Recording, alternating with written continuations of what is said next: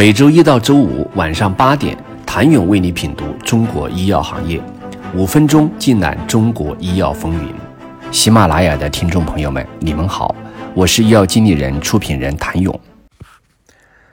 同样扛管线的还有辉瑞，不过辉瑞更像是为资源利用优化消化此前的多笔收购。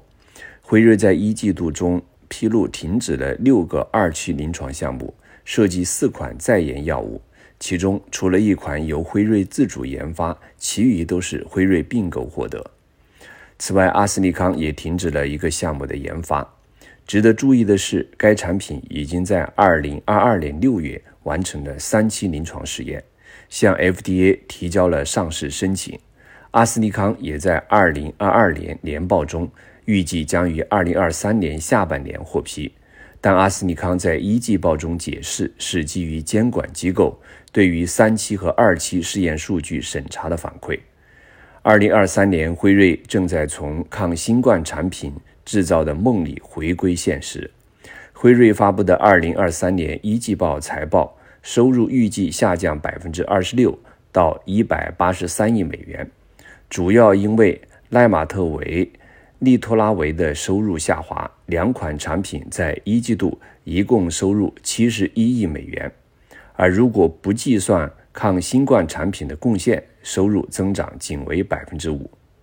再看辉瑞已上市的其他产品，更是危机四伏，安全性问题和黑框警告持续影响着辉瑞的重磅炸弹类风湿新药，其一季度销售额。二点三七亿美元，同比下滑百分之三十三。三亿美元大单品舒普生在一季度虽然收入增长百分之六十四，但已经进入中国集采，前途未卜。一边是新冠产品带来的充沛现金流，一边是除却新冠产品乏力增长的事实。辉瑞接下来的道路很清晰，通过买买买。填充已经形成体系的商业运营模式，以寻得持续增长。不过，辉瑞其实早已认知到抗新冠产品带来的高额增长就是南柯一梦，并在去年就做好了准备。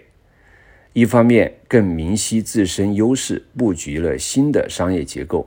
另一方面对前两年抗新冠产品贡献的充沛现金流做出规划。去年三季度，辉瑞进行的内部组织构架变革，建立了新的商业结构，以初级保健、专业护理以及抗肿瘤三大业务为主线。利用辉瑞的优势，未来也将围绕这三大业务开展新产品和新适应症的研发。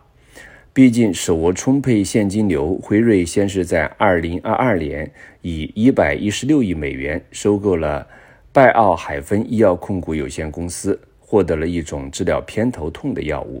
之后又以五十四亿美元收购了 GPT，获得了一款治疗罕见血液病的药物。两款产品在一季度分别贡献了一点六七亿美元和七千一百万美元的收入。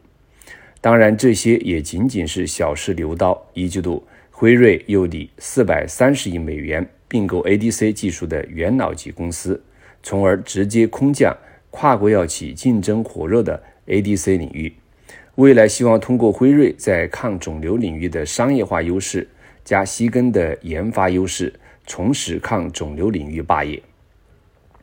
同样在脱离新冠回归主业的还有莫德纳，由于新冠疫苗需求的下滑，一季度产品收入仅为十八亿美元，同比下降百分之六十九，净利润更是下滑了百分之九十七点八。这样来看，莫德纳似乎只是短暂的在 TOP 二零里混了一下。莫德纳在一季度财报中披露，未来将继续聚焦 mRNA 疗法和疫苗的开发，目前正在开展联合治疗黑色素瘤和肺癌的三期临床试验，还将推出六款呼吸道疫苗，预计到二零二七年年销售额将达到八十到一百五十亿美元。